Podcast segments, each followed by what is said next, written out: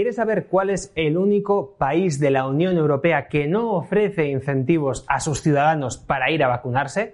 Pues hoy, José Papi, ¿qué tal? Muy buenas tardes. Vamos a contarlo en Demos. Y es curioso, porque es un país que quizás a más de uno le sorprenda. Y no digo más, ¿eh?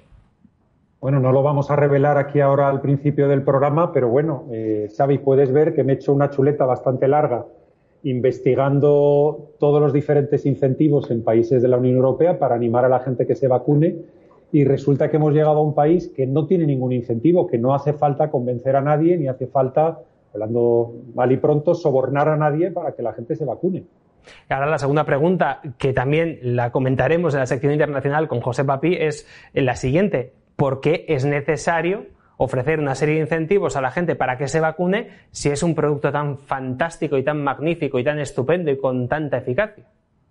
Bueno, es que cuando uno obedece el discurso imperante, solo se informa en determinados medios, solo lee determinados periódicos, solo oye determinadas radios, pues claro, lo que ocurre es que, claro, es, uno cae en, en digamos, una, una, disonancia cognitiva absoluta cuando le pueden llegar a decir que, oye, que hay países con gente que se levanta por la mañana, se afeita, que trabaja, que estudia, que lee, que es normal, que tienen incluso el doble de renta en algunas ocasiones de la renta per cápita que tiene España, donde la cosa esa de que vacunarse eh, con las vacunas que no inmunizan, pues eh, no es algo que esté tan claro.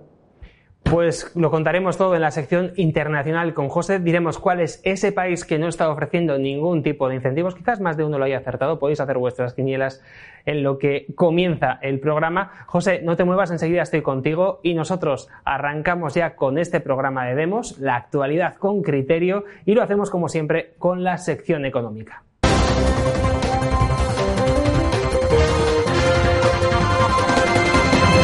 Empezamos. Abrimos página económica y saludamos hoy a nuestro economista de cabecera, el señor Roberto Centeno, que nos ha atendido en sus vacaciones desde Marbella. Lo primero, Roberto, muchísimas gracias por estar también un verano más con nosotros y por este tiempito que nos dedicas para hablar de actualidad. Muy buenas tardes. Muy buenas tardes. Hoy vamos a hablar de lo que ha dicho Pedro Sánchez, porque al parecer, según sus palabras, ha cumplido, yo creo que era un tercio de todo lo que había prometido, o, en cuánto ponía la proporción, porque era una proporción elevadísima. un tercio, porque él, más o menos eh, dice que lleva un tercio de legislatura y que ya ha cumplido un tercio de lo que había prometido. Pues cualquiera se lo cree, ¿no, Roberto? Visto cómo están. Bueno, efectivamente. La verdad, la verdad es que eh, tenemos eh, al jefe de gobierno más increíblemente mentiroso, ¿eh? que además mm, lo, lo dice todo con un desparpajo verdaderamente inaudito. Fíjate que mm, mm, nunca eh, se había conocido ¿eh? ni, ni en el pasado ni ahora alguien que mienta de la manera tan brutal en todo y a todos. El otro día, él, poco antes de la reunión de Salamanca, de la que hablaremos después, con los presidentes de comunidades autónomas que fueron unos gilipollas por ir, que tenían que no haber ido. Pero bueno, eh, eh, mm, dijo que él había cumplido un tercio de lo que habían prometido. Y empezó diciendo algo verdaderamente inaudito, que es eh, que lo que más orgulloso, de lo que más orgulloso se sentía este canalla, traidor, guerra civilista e incompetente, ¿eh? ¿eh? era la gestión que había hecho de la pandemia. Fíjate cómo se atreve, cómo osa este canalla ¿eh? Decir que se siente orgulloso de la pandemia cuando la gestión de la pandemia en España, ¿eh? con más de 140.000 muertos, no los 80.000 oficiales, sino 140.000, es el país del planeta que peor ha gestionado la pandemia. ¿eh? si lo mides por muertos por 100.000 habitantes, infectados por 100.000 habitantes, etc. Solamente Perú nos sigue muy de cerca, pero nosotros somos el que peor lo hemos hecho. Luego, en un momento dado, el verano pasado dijo que ya había pasado todo y que no había ningún problema. Luego, fíjate lo que ha venido después.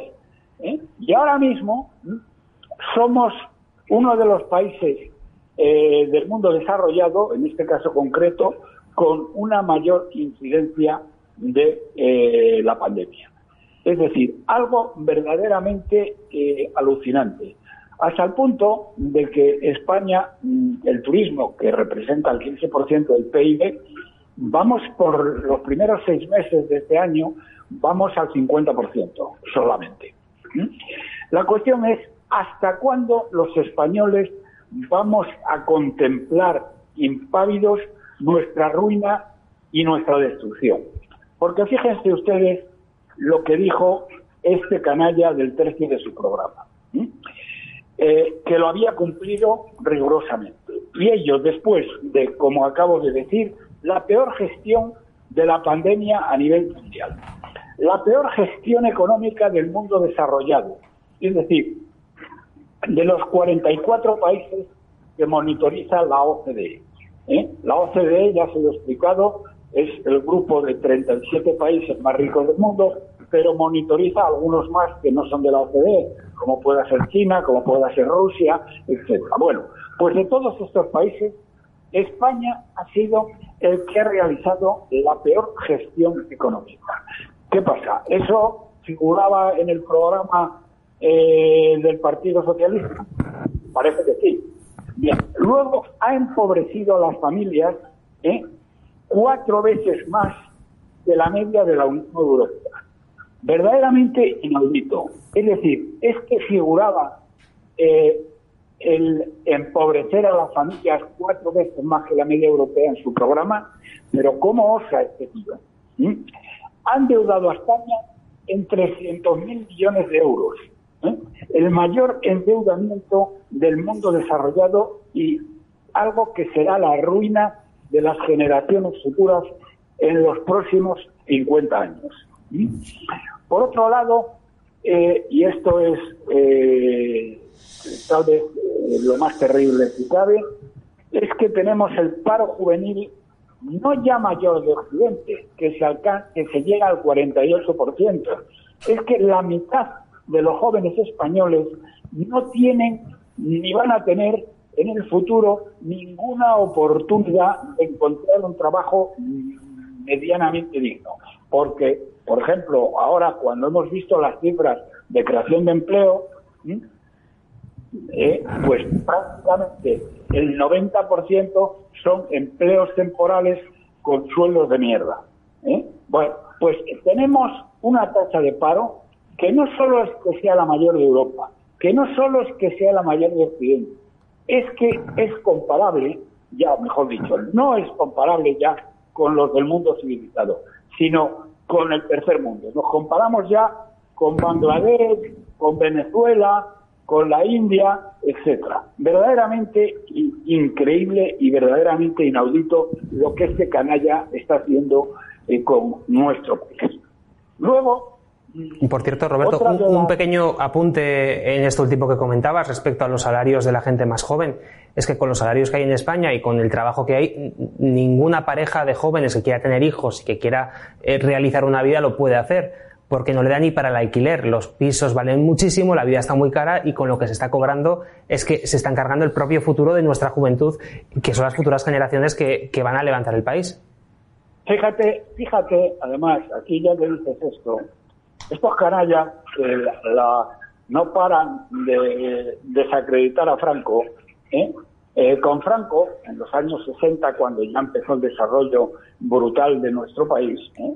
y el desarrollo de, la, de una de las clases medias más potentes de Occidente y la mayor clase media que ha tenido España jamás, ¿eh? porque cuando Franco muere, el 60% de la población española era clase media y ahora mismo esa cantidad se ha reducido a la mitad gracias al PP, que ha colaborado muchísimo, y gracias a esta canalla socialista. Bien, en la época de los años 60, el sueldo de un padre, de un padre, no del padre y de la madre, era suficiente ya para una gran mayoría de españoles para pagarle los estudios a los hijos, para comprar una casa, algunos de ellos incluso para comprar una casa donde vivir y una casa pues en la sierra o en el lado del mar, etcétera. Bueno, hoy esto es imposible, trabajando no el padre, sino trabajando el padre y la madre. ¿eh? Y no tienen, como tú dices muy bien, no tienen siquiera para montarse una vida, mucho menos para tener hijos y pagarles una carrera. Y fíjate que así las cosas, después de esta, esta auténtica canallada, el, otro día tiene una reunión en, eh, en Salamanca mm, con todos los, eh, con todos no, con todos menos con el catalán, porque ellos no se mezclan con el resto de autonomías, porque ellos se consideran a sí mismos una nación independiente. Y además tienen un premio gordo por hacer tal cosa, tal alevosía y tal traición a nuestro país. Bueno, pues resulta que se reúne con los traidores eh, de la Generalitat y les ofrece 1.700 millones de euros de los fondos europeos para hacer un superaeropuerto en Barcelona que no lo necesita, porque al fin y al cabo Barcelona es una provincia ¿eh? de España y el, el, gran aeropuerto del país es Barajas con una diferencia brutal. Bueno, el, el siguiente, perdón, el siguiente es son San Juan y el tercero Málaga. ¿eh? Y luego ya va, muy detrás, va el del Prat. Bueno, pues quieren hacer un superaeropuerto internacional con nuestro dinero. ¿eh? Les ha pedido 56 concesiones también con nuestro dinero y se las ha dado este canalla. El tema de los MIR, bueno, es que es una traición sin límites a España y tiene la desvergüenza de decir que él ha cumplido el estatuto, que no le ha concedido nada a los catalanes. Pero ¿cómo puede tener este grado de desvergüenza y cómo puede ser tan cobarde eh, el señor Casado que no se lo estampa en esa cara de cemento armado que tiene este, este auténtico canalla? Bueno, y esto es lo que esto es lo que lo que tenemos a día de hoy. En fin, Roberto, así está el país, así están las cosas. Como siempre, muchísimas gracias por habernos atendido hoy en especial, porque nos has dado unos minutos de tus vacaciones para poder hacer esta sección. Muchísimas gracias y hasta la semana que viene. Vale, hasta la semana que viene, si Dios quiere. Adiós.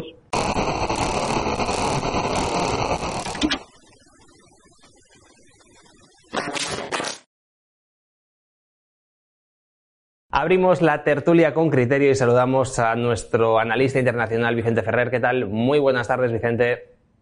¿Qué tal? Hola amigos, aquí eh, desde Cartagena de Indias. Un abrazo. Vicente, hoy queremos hablar de esta noticia que estamos viendo en imágenes del diario Alerta Digital que dice lo siguiente. A instancia de Estados Unidos, la Unión Europea bloqueará las ayudas a España hasta que se convoquen elecciones. Es cierto que nosotros en Demos hemos dicho muchísimas veces que es muy probable que no se coman las uvas en la Moncloa, pero lo cierto es que los argumentos que da este artículo para justificar este titular pues son un tanto peregrinos. Habla de que Estados Unidos está eh, muy preocupado porque Pedro Sánchez está gobernando con una comunista como eh, Yolanda Díaz o que también tiene en el gobierno, por lo menos como socio del gobierno, a Arnaldo Tegui. No creo que en Estados Unidos se estén preocupando en concreto de estos dos personajes ni de sus propios partidos, pero sí que hemos dicho, Vicente, muchas veces que es muy probable que haya una presión para que Sánchez salga de la Moncloa, pero probablemente las razones sean otras. Sí, sí, y, empieza por ese de Sánchez, posiblemente. Es decir, eh, vamos a ver, como tú me has dicho, eh, lo mismo, eh, y aquí la gente de la casa, hemos, estamos diciendo que, bueno, no sé si las subas, pero como mínimo convocar elecciones o que no pase del, como muy tarde no pasará del trimestre siguiente, es decir, que están en una fase ya de, a punto de convocar o obligarle a convocar elecciones. ¿no? Mm, evidentemente hemos visto cómo eh, ha estado en Estados Unidos y bueno, nos hemos echado unas carcajadas, unas risas, pero hay algo elemental. Sigue siendo el jefe de gobierno de una eh, más o menos potencia media occidental, aliado de la OTAN y no ha sido recibido ni por el Bedel de la Casa Blanca, ¿no? ni por eh, eh, nadie del Capitolio, ni nadie, ni, ni, el alcalde de Nueva York, creo que era. Bueno, una cosa bochornosa, algo absurdo. esto evidentemente no es casual. ¿eh? Es decir, ¿por qué el mismísimo Biden ni siquiera? Porque eso es una política de Estado. Porque rompió, rompió algo que era atreverse a hacer gobierno con, con comunistas y con, los comunistas actuales, además. Los, los neocomunistas, los que como llamarlo, del siglo XXI, el socialismo, que, que en este momento tiene conexión directa con Venezuela, todavía con Cuba, y con elementos que a Estados Unidos eh, evidentemente le, son pues una cuestión de política de Estado. Incluso, aunque al actual sea Partido Demócrata, lleva la deriva que lleva, pues bueno, bienestar a Casa Blanca sigue siendo el núcleo duro. Entonces, eh, evidentemente, eh, eso es una típica mm, cuestión de articulación. Estados Unidos, eh, no me extrañaría, podría ser que, haya eh, apelado o, utilizado pues, esos elementos porque están formalmente en las listas internacionales, ya hace, hace rato, ¿no? hace tiempo instaladas, todo lo relacionado, pues, ETA, los, la gente que estuvo en el terrorismo internacional, y entonces con esa excusa se esté utilizando eso para transmitir a Bruselas que, haga sus presiones oportunas. Eh, evidentemente no van a ser tan estúpidos de decir, oye, que, el tarado este que está en el gobierno de España eh, son los eh, tienen conexiones directas y además, pero bueno, haciendo negocios y todo, con maletas y no maletas y gente que hasta estaba prohibido entrar y las dejaron entrar desde Venezuela y otros sitios. No van a hacer eso porque supondría un enfrentamiento directo eh, diplomático. Además, Vicente, perdona, hay que recordar que siempre se relaciona mucho a Podemos con Venezuela, que evidentemente sí que tiene relación, pero el partido en España que probablemente haya tenido mayores negocios y mayor relación con este país es el Partido Socialista. Por supuesto, de, eso desde antes, desde antes incluso del chavismo, y, luego, y a eso se le une, por supuesto, los negocios, tanto durante el chavismo, estamos, acordémonos del señor Pepe Bono, haciendo super negocios con fragatas, fragatas sin, sin el material electrónico, por cierto, no sé cómo se irían a, a remos o qué lo que los utilizarían allí en Venezuela, pero ellos, hacían negocio y, y, por supuesto, nada menos que de paterner, de socios a los señores que directamente colaboraron en instalar ese régimen. Eran los que enseñaban y mostraban y, daban allí clases con despacho al lado del de Chávez. O sea, tienen todas las papeletas para ser amados por la inteligencia y por las, eh, la Secretaría de Estado de los Estados Unidos. ¿no?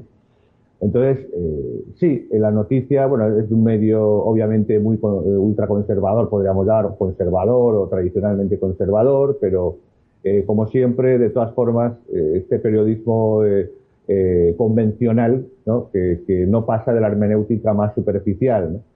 y sí, no sería extraño que estén utilizando, digamos, esos resortes oficiales para que sea imposible de cuestionar, ¿no? Elementos que están en, considerados en el ámbito terrorista y, por tanto, que internamente y legalmente se puede, se puede presionar con esa excusa, aunque todo el mundo sabe desde Bruselas a Washington por qué realmente, ¿no? Entonces sí que podría, sí que está confirmando otra vez más, como estamos diciendo desde semanas, todos esos elementos de que eh, a Sánchez, pues bueno, eh, se trata de ver cómo se lo, se lo, se lo empuja hacia, hacia unas elecciones y además que al menos, al menos, si tiene que contar con Sánchez, que habían Sánchez un gobierno eh, presumiblemente fuerte o sólido, o, al menos para unos años, ¿no? O no alguien que no puede, no puede garantizar ni dos semanas. No se sabe, ¿no? Entonces, entre una cosa y la otra es absurdo eh, esta situación y van a hacer lo posible para empujar a que, a que se defina en España y la única forma, evidentemente, son unas elecciones generales desde, desde fuera. Y bueno, tienen elementos para ello, ¿no? Eh, como hemos dicho muchas veces, el aterrizar el dinero eh, en, España y, es, absolutamente prioritario para el gobierno español y no es tan fácil, aunque esté aprobado, y encima dando muestras de los criterios absolutamente dogmáticos e ideológicos. O sea, el más, mínimo criterio objetivo de aplicación del desarrollo económico o de solución de problemas inmediatos, urgentes, en absoluto. No, no, en este momento que si la conferencia de presidentes, el 55% la autonomía y hacia dónde van esos dineros, en, qué se gasta, eh, qué tipo de proyectos, que, casi decimonónicos, como lo del aeropuerto y tal, que deben creerse todavía que hay dirigibles yendo para allá o algo.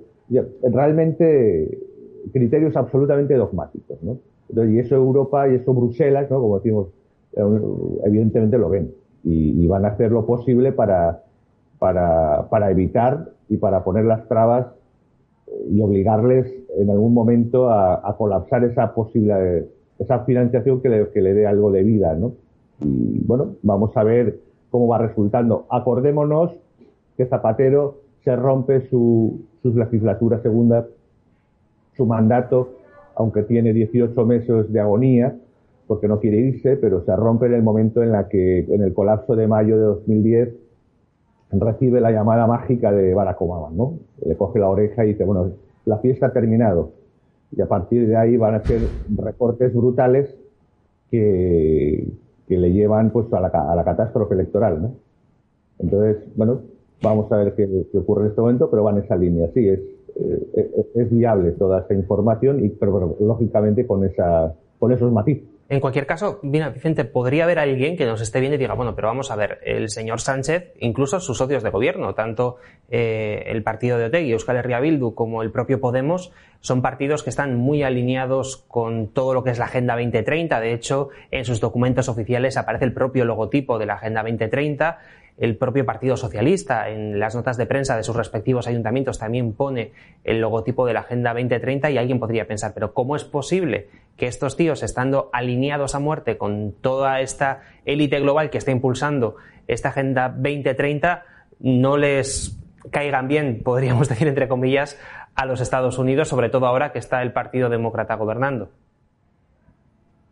Sí, pues muy sencillo porque mm, eso es verdad, es decir, está, pero son es la vanguardia de la vanguardia de la vanguardia de la gente de 30, es, es, lo más extremo.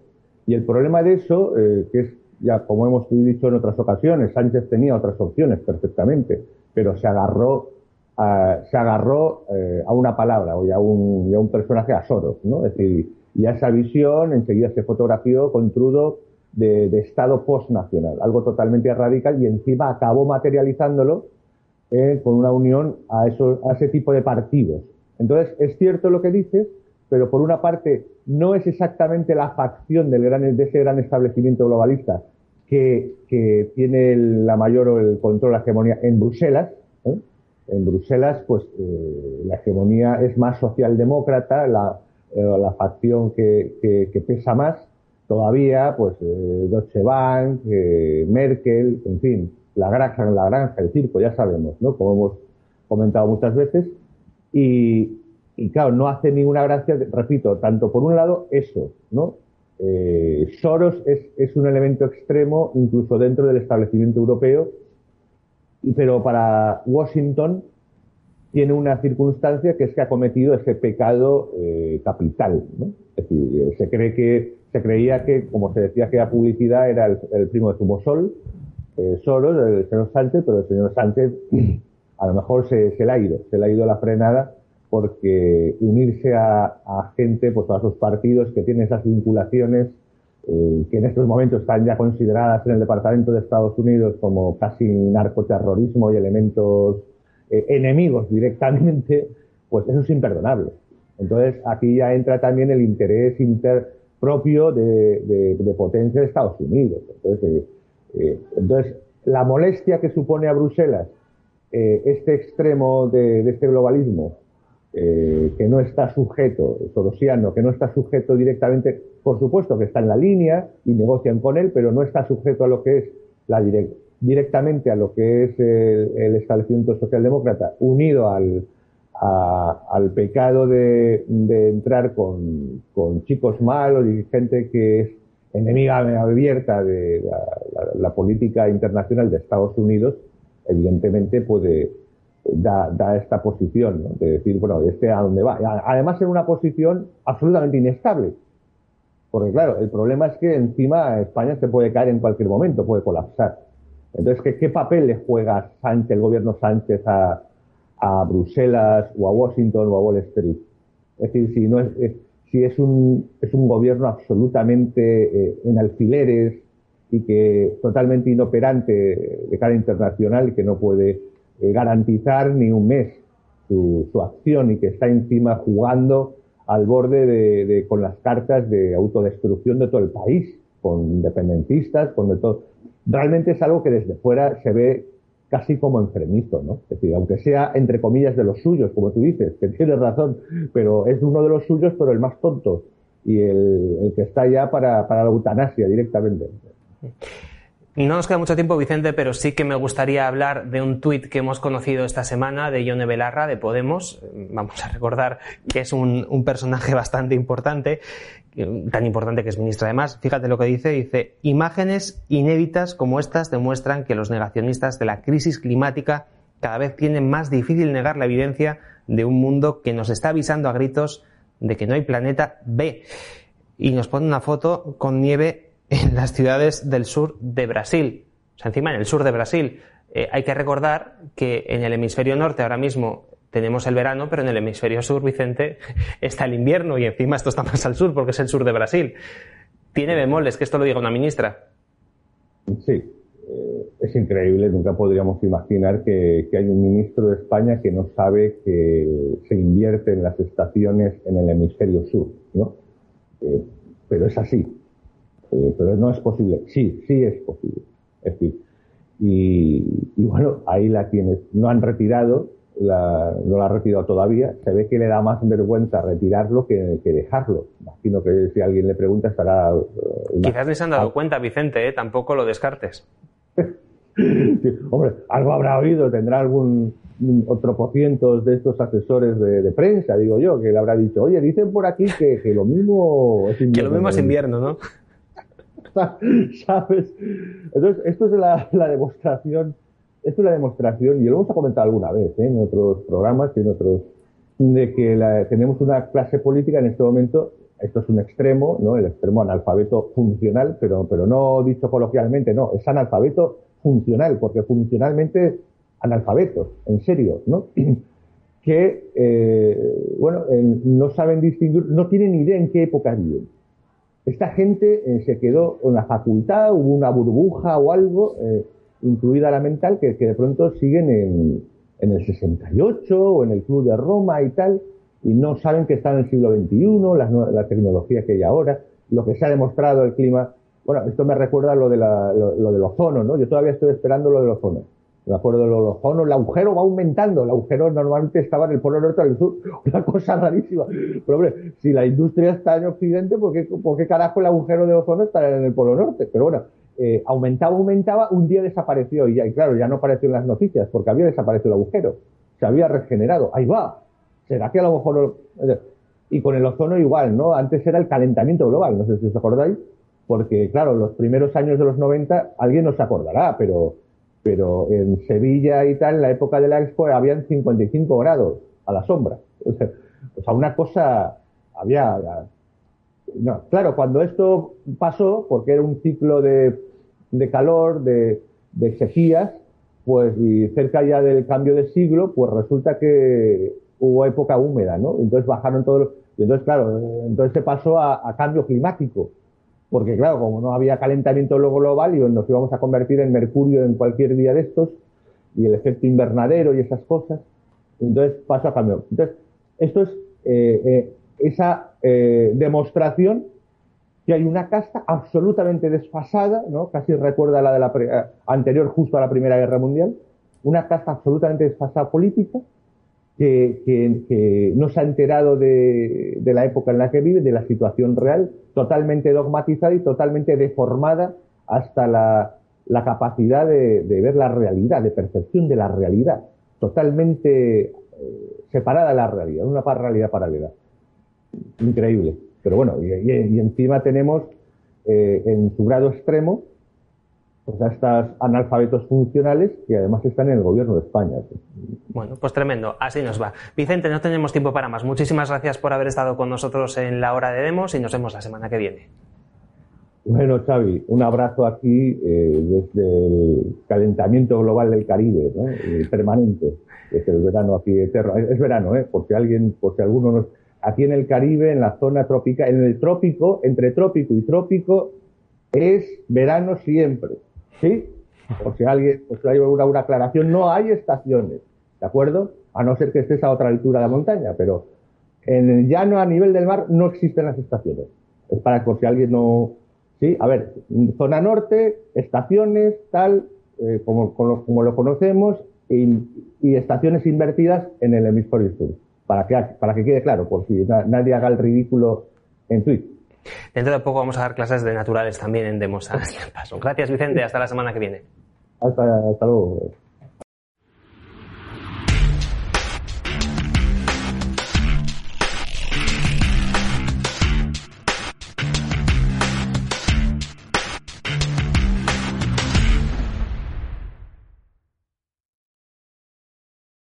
En breves instantes vamos a desvelar cuál es el único país de Europa que no ofrece ningún tipo de incentivos a sus ciudadanos para ir a vacunarse, porque es un país cuyos ciudadanos tienen clarísimo que esto de la vacuna es la panacea. José Papi, muy buenas tardes. No lo desveles todavía, lo diremos más adelante, pero yo no sé si a ti te ha sorprendido que esto ocurra en este país en concreto.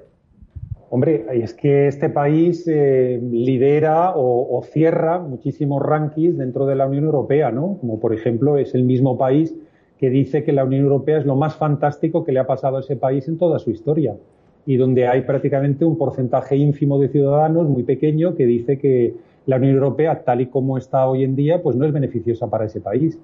Pero bueno, y tantas, y tantas eh, digamos, eh, sondeos y tantas eh, encuestas de opinión pública donde este país siempre sorprende, ¿no? Por ejemplo, es el mismo país donde más porcentaje de gente dice que el nivel de renta de una persona no tiene que estar ligado al esfuerzo personal. Que uno se merece el nivel de renta, pues porque se lo merece. Es decir, no porque trabaje, como se decía antes, mil horas extraordinarias o tenga pluriempleo o trabaje los sábados, o haya montado una tienda, un restaurantito para seguir trabajando el fin de semana y demás. No, no. Es el país de Europa donde más personas opinan que eh, uno tiene que tener un nivel en renta, pues porque se lo merece, porque uno se lo merece por ser persona. ¿no? Y te encuentras otros países donde el porcentaje de población que piensa esto, pues es 60, 70 puntos porcentuales menos de lo que se piensa en este país que todavía no hemos revelado. Pues lo vamos a decir enseguida, pero antes vamos a tratar otras cuestiones de ámbito internacional y ya que estábamos hablando de cositas globalistas, de alguna manera, ¿no? en esta introducción, eh, José, ¿qué pasa con el globalismo cuando eh, tocan la bragueta o el bolsillo? Porque tienes dos noticias que son cuanto menos curiosas respecto a toda esta idea globalista que nos están metiendo en, en grandes países como por ejemplo en Estados Unidos, ¿no? Desde luego, desde luego. Y bueno, es que en esta semana se ha sabido, vamos a empezar si queréis por el bolsillo. En esta semana se ha sabido que Biden, el equipo Biden, subiendo los impuestos en Estados Unidos, ha conseguido que 7.000, casi 7.000 forrados norteamericanos, gente de mucho dinero, decida renunciar a la ciudadanía norteamericana porque, como sabrán muchos de nuestros seguidores, eh, los impuestos norteamericanos te caen por tener la nacionalidad, estés donde estés y vivas donde vivas. ¿De acuerdo? Con lo cual, si vives en un sitio que tiene unos impuestos más bajos, pues ya te toca pagar, digamos, ese plus, ¿no? De diferencia, esa diferencia que tendrías si te cobraran los impuestos en Estados Unidos. Pues bueno, hay 7.000 americanos que se están dando debajo de tener la ciudadanía norteamericana, un 237% de incremento con relación al año pasado, pero lo más interesante de todo es que a que no sabéis quién ha renunciado a la, a la nacionalidad eh, norteamericana. El antiguo consejero delegado, CEO en inglés, de una empresa globalista como Google, Alphabet, en fin, un tipo de estos que se dedica a lo que ya hemos hablado tantas veces hacer, ¿no? A tratar de mandar estos mensajes globalistas y demás. Bueno, pues imaginaros un tipo que se llama Eric Smith, es decir, para que no quede duda de cómo se llama este señor, imaginaros de qué país se ha hecho él, eh, qué ciudadanía acaba de coger. La de Chipre. Es decir, Chipre está lleno de, personas que se llaman Eric Smith. Y ahora mismo, pues claro, este señor, después de hacer su trabajo, bueno, mejor dicho, de cobrar sus millones, lo que ha hecho directamente es decir, se va a quedar aquí en Estados Unidos, oh, abuela, yo me voy a hacer chipriota, que me han dicho aquí que pago dos perras. Y eso es lo que ocurre, es decir, el globalismo es globalismo hasta que te toca en el bolsillo. Y bueno, tú antes has mencionado eh, que puede haber otras, otras temáticas, ¿no? Donde uno se raja del globalismo, ¿no, Xavi? Pues sí, vamos a hablar de las amistades peligrosas que ha tenido Bill Gates con un señor que tenía una isla relativamente turbia, o al menos eso dicen los mentideros oficiales. Estamos hablando de las relaciones de Bill Gates con el señor Epstein, que apareció muerto curiosamente en una prisión, parece que después de un suicidio. En efecto, y bueno, hablábamos de una primera B con mayúscula que era el bolsillo y luego hay una segunda B con mayúscula que es la bragueta, ¿no? Y esta gente, pues bueno, ya se sabe que, es decir, uno es globalista y tal hasta que le toca la, la bragueta. Claro, ahí ya pues uno tira, la cabra tira al monte. Y ahora mismo ha habido una entrevista a Bill Gates en la CNN, una entrevista de estas, entiendo, que uno se financia pagando o donando ¿no? unos cuantos millones de dólares a la cadena, en la cual pues el hombre está contando, hombre, que sí, vale, yo me iba a cenar con Jeffrey Epstein habitualmente, lo tenía agendado habitualmente, pero ¿a qué no sabéis lo que cuenta Bill Gates que se iba a hacer a las cenas con Epstein? Pues, pues no sé, pero me puede dar miedo conociendo al personaje. A ver, sorpréndeme. Pues fíjate, sorpréndete, él lo que declara es que lo que se iba era pedirle dinero a Epstein. ¿Perdón? Claro, es que Bill Gates como anda tan justico de dinero, ¿verdad? Eso es, eso es. Y le iba a pedir dinero a él y a ver si él le presentaba a alguno de los amigos forrados de Epstein. Entiendo que a los forrados les debe gustar estas cosas que hemos comentado por aquí, ¿no? Lo de los jovencitos, las jovencitas, irse a la isla esa en, jet privado para hacer cosas que no se pueden contar. Y bueno, pues eh, eh, lo, que, lo que digamos este hombre está intentando hacer ahora es una operación de limpieza de imagen, porque claro, él decía que iba a sacarle dinero a Epstein o sacarle dinero a los amigos de Epstein. Así se ha comprado todas las tierras que se ha comprado en Estados Unidos. Seguro que tiene que ver con eso. Claro, claro. Y bueno, ya hablábamos aquí de que, bueno, el globalismo eh, mm, tiene estas debilidades, ¿no? Tiene estas debilidades y otras que iremos contando. Nosotros cuando las contamos es que ya han sido portada en medios de, prensa, como puede ser, ya lo hemos contado aquí, en el caso de, de, la Fundación Melinda y Melindo y de todo este lío de Bill Gates y demás, la cuestión del divorcio vino cuando esta mujer se enteró que Jeffrey Epstein y, su marido eran uña y carne y que este se dedicaba a irse todos los jueves a correrse la juerga con el otro. Y la juerga a veces tenía lugar en Nueva York y a veces la juerga tenía lugar en la isla o en otros sitios. Y eso ya apareció en primeras portadas, lo digo por si nos viene alguna de esta gente de las que antes decían que el virus, el coronavirus era, era venía de no sé qué bicho, de no sé qué mercado, de no sé qué leches, ¿no? Ahora ya que se puede decir sin que te bajen los programas de que en efecto que viene de, un laboratorio y que se desmandó el laboratorio y pasó lo que pasó a propósito no a propósito, pero que esto ya no lo empieza a dudar prácticamente nadie. Pero bueno, ahora mismo, digamos, tampoco duda nadie eh, que es por un asunto de Bragueta, que, en fin, uno de los globalistas siderales, de los de ese capitalismo filantrópico, digamos, que, ha liderado muchas de las ideitas y ideicas, como dicen en Murcia, que se están poniendo ahora mismo eh, conocidas en el mundo, pues bueno, eh, que él tiene unos problemas importantes y ahora mismo pues anda de operaciones lavado de imagen. Es decir, el globalismo es lo que es. Y, y le flaquean las piernas como todo el mundo y le flaquea la ética como todo el mundo y le flaquea la moral como todo el mundo. Y eh, evidentemente en estas fechas donde hay algo de tribalismo controlado, ¿no? de tribalismo autorizado, los Juegos Olímpicos, la Eurocopa, el gritar, el, he, metido la canasta, no he metido la canasta, he ganado la medalla, no he ganado la medalla, es decir, que nos permiten eh, desfogarnos, ¿no? Con un poquito de, circo en estas fechas, pues claro, eh, vale la pena mientras nosotros nos desfogamos con, con los deportes y damos rienda suelta a nuestra propia naturaleza, que por supuesto es tribal, es nacional, y nos junta con gente que tiene nuestros mismos valores, pues bueno, ellos, digamos, se dedican a lo que les gusta, que es hacerse chipiotas o a pasárselo súper bien con jovencitas y jovencitos eh, y jovencites en islas extrañas.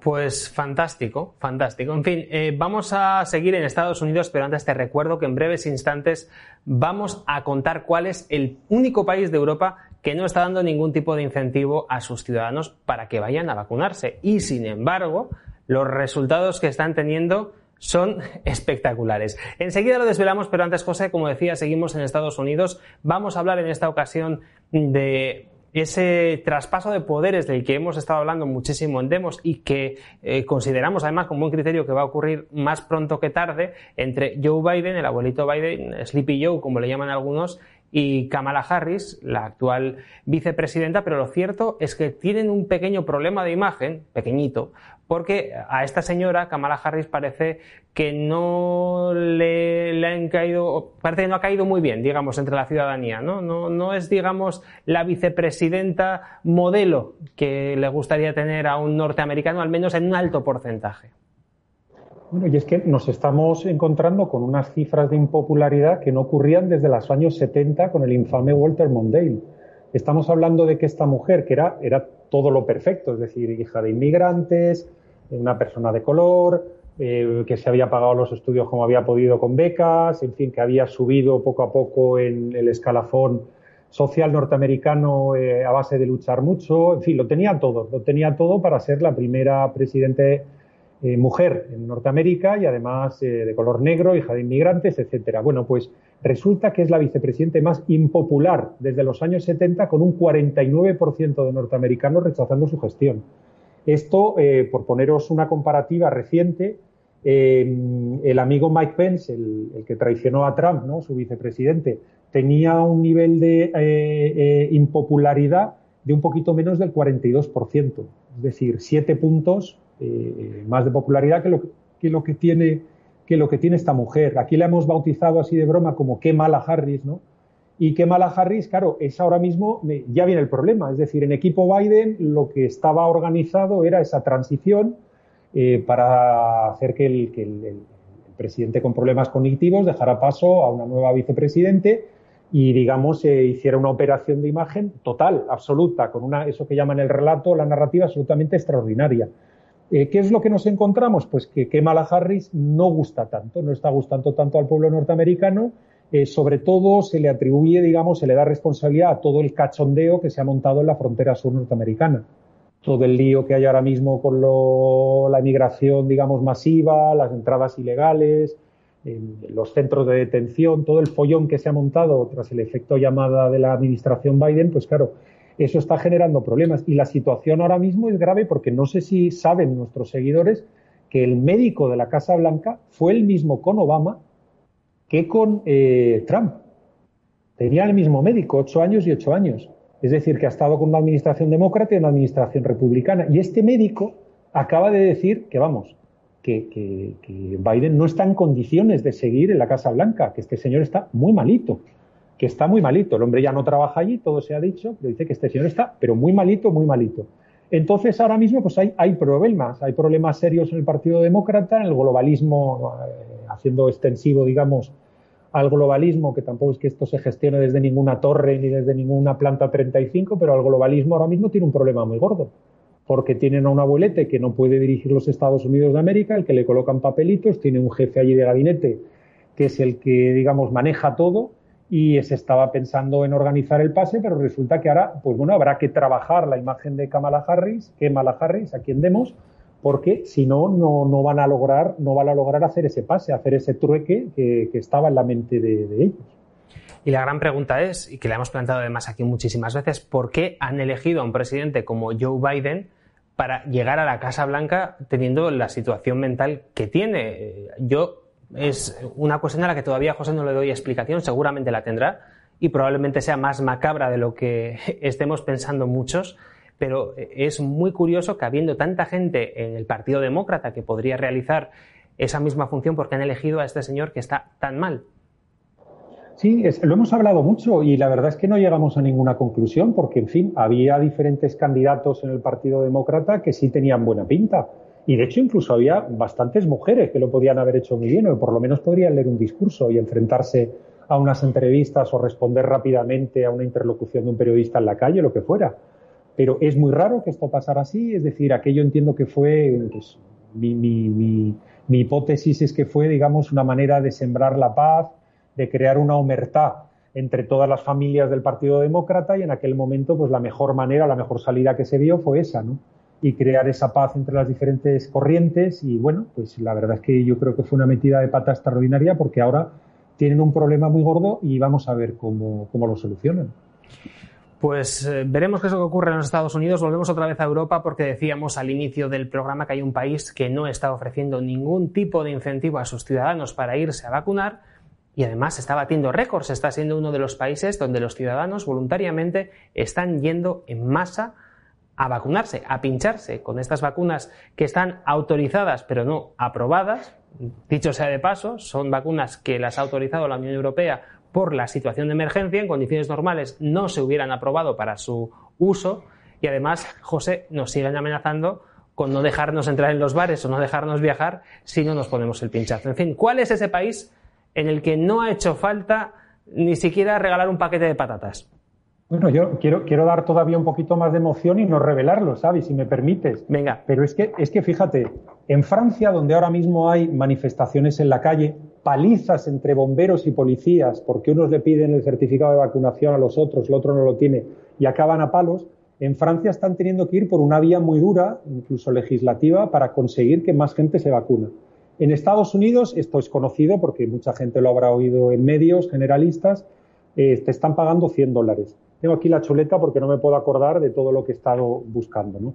En Pakistán te quitan la señal del móvil y en mala hora he dado esta idea porque no sea que la, que la recoja alguien, pero es que o presentas no sé qué mm, QR o código, no sé qué en el teléfono, o te deja de funcionar el teléfono móvil. Pues igual hasta te hacen un favor, ¿eh?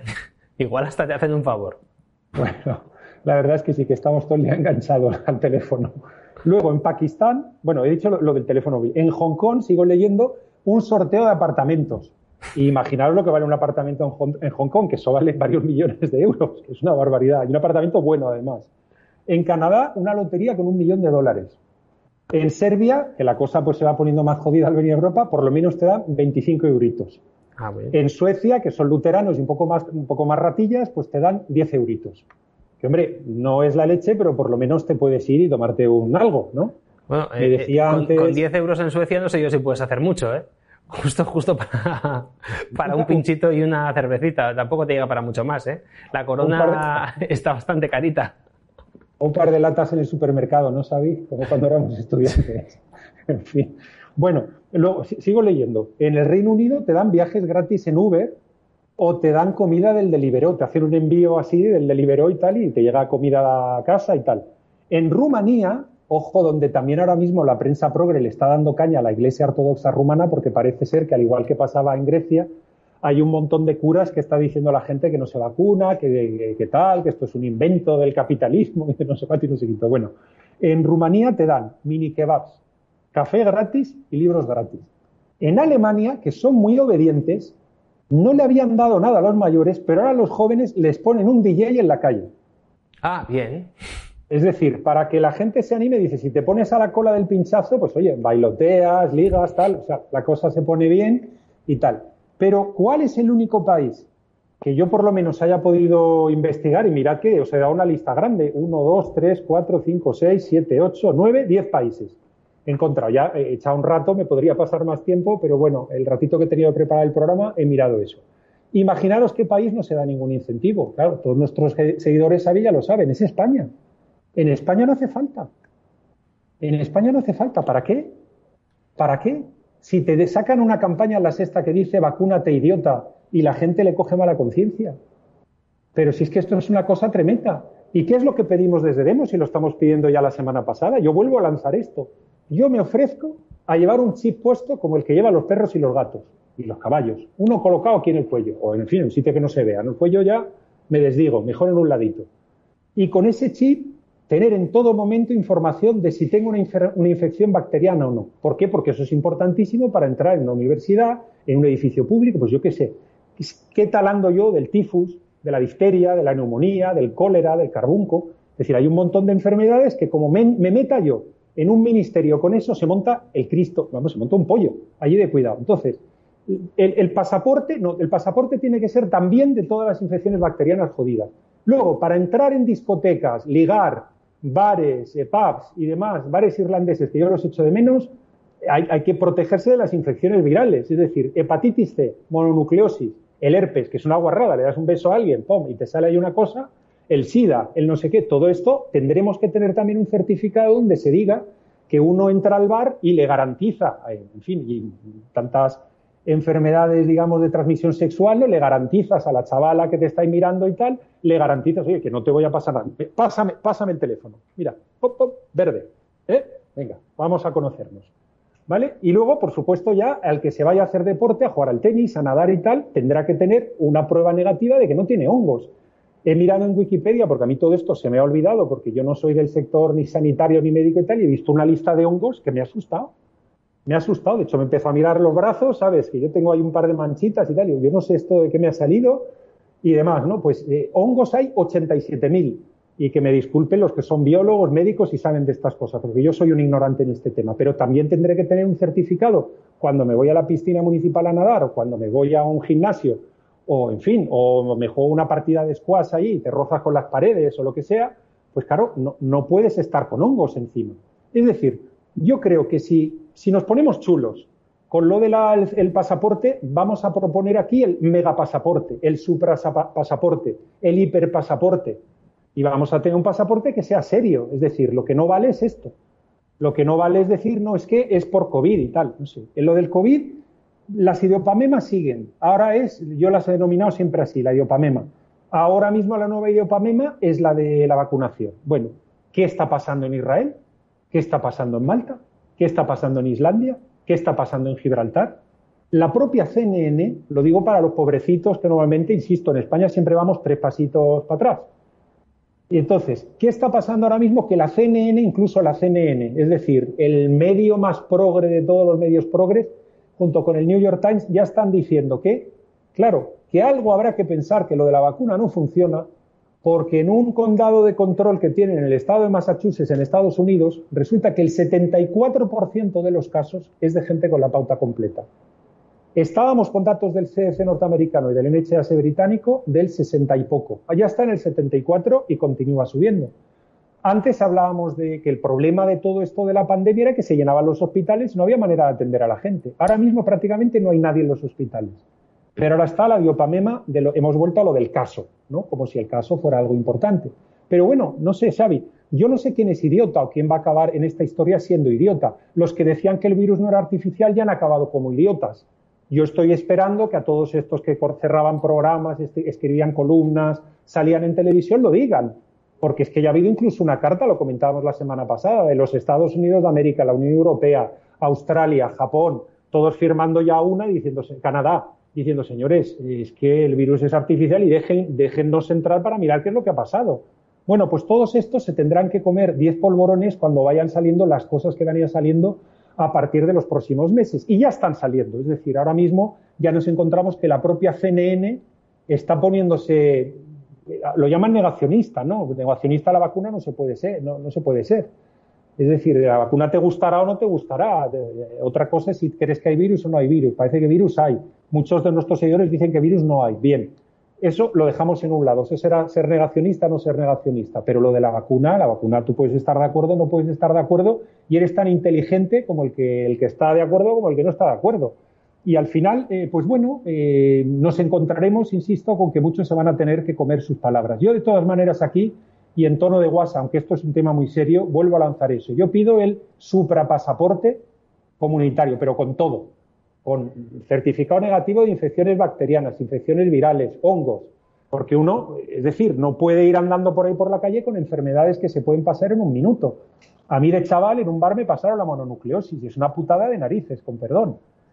¿Vale? Y tengo todavía los anticuerpos, cuando me hacen los, los test de sangre sale allí, ¡pum! Los anticuerpos bien altos, ¿no? Usted ha tenido eso y tal.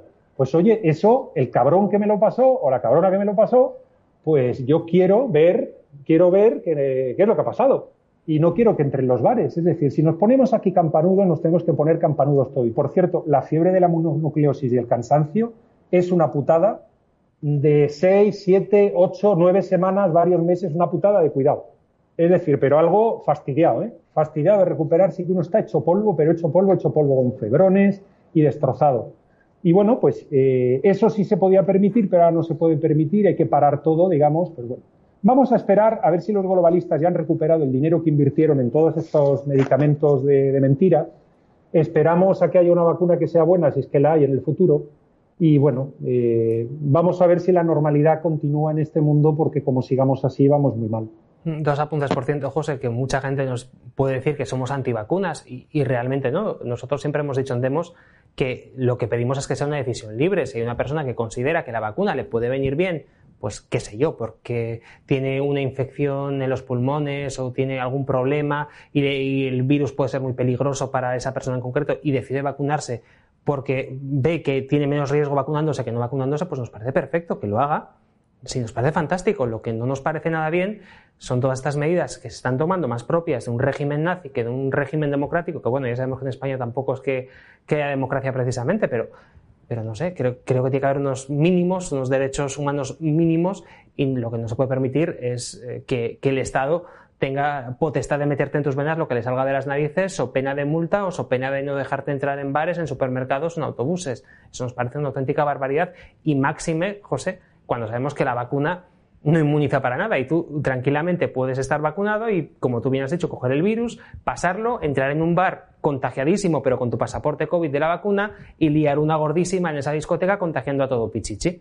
Y a mí todavía nadie me ha explicado por qué esa persona que puede estar contagiada pero está vacunada puede entrar en una discoteca y una persona que no se ha vacunado no puede entrar. Es, una locura absoluta y bueno, pues a los que dicen vacúnate idiota, pues recordaremos cosas dentro de un tiempo, eso es lo que hay. En España, mientras tanto, y eso es lo triste, la obediencia es lanar.